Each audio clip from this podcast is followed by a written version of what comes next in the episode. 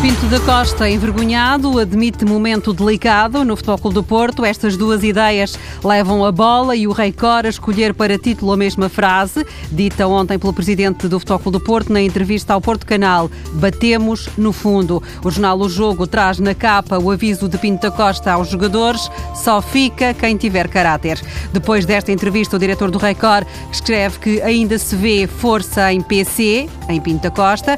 António Magalhães entende que o presidente do Futebol do Porto foi duro e frontal, como há muito não se via, e cita as três declarações marcantes da entrevista. Senti-me envergonhado, batemos no fundo e esta época acabou. Uma outra nota, nesta opinião do diretor do Record, José Peseiro pode ser o próximo treinador.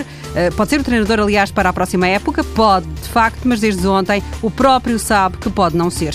O Sporting também já trabalha para a próxima temporada e o Record adianta que a grande prioridade, por pedido expresso de Jorge Jesus, é o reforço da estrutura do futebol com a contratação de um diretor desportivo. Além disso, o jornal aponta os objetivos mais imediatos no, uh, no Sporting contratar um guarda-redes, um ou dois eh, centrais e um ponta de lança.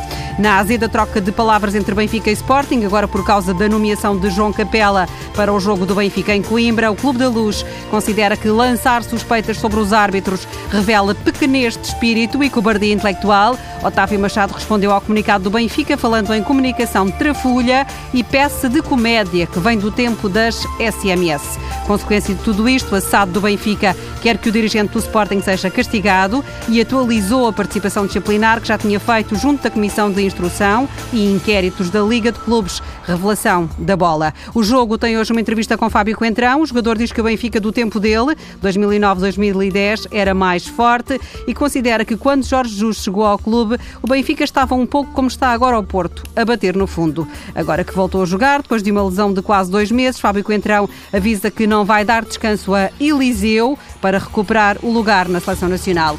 As coisas não vão bem no Marítimo antes da visita de amanhã ao estado de Alvalade. A bola e o Record contam o que se passou no treino de ontem, que durou apenas 48 minutos. Duas desavenças. Edgar Costa desentendeu-se com Éder Bessa e os dois tiveram de ser separados pelos colegas. Depois, Rubem Ferreira e Lineker também mostraram os nervos à flor da pele. Nel Vingada acabou por interromper o treino de vez. O treinador diz que não se revê nestes comportamentos. Já o presidente do clube, Carlos Pereira, disse que já viu coisas piores. É um caso que tem gravidade, mas não se deve valorizar. Ainda no Marítimo, o guarda-redes iraniano Aguigui está sob a alçada disciplinar do clube porque discutiu com o treinador de guarda-redes. Foi um confronto de ideias, comentou Nel Vingada, mas não houve atitude de má educação nem de agressividade de ninguém está esclarecido.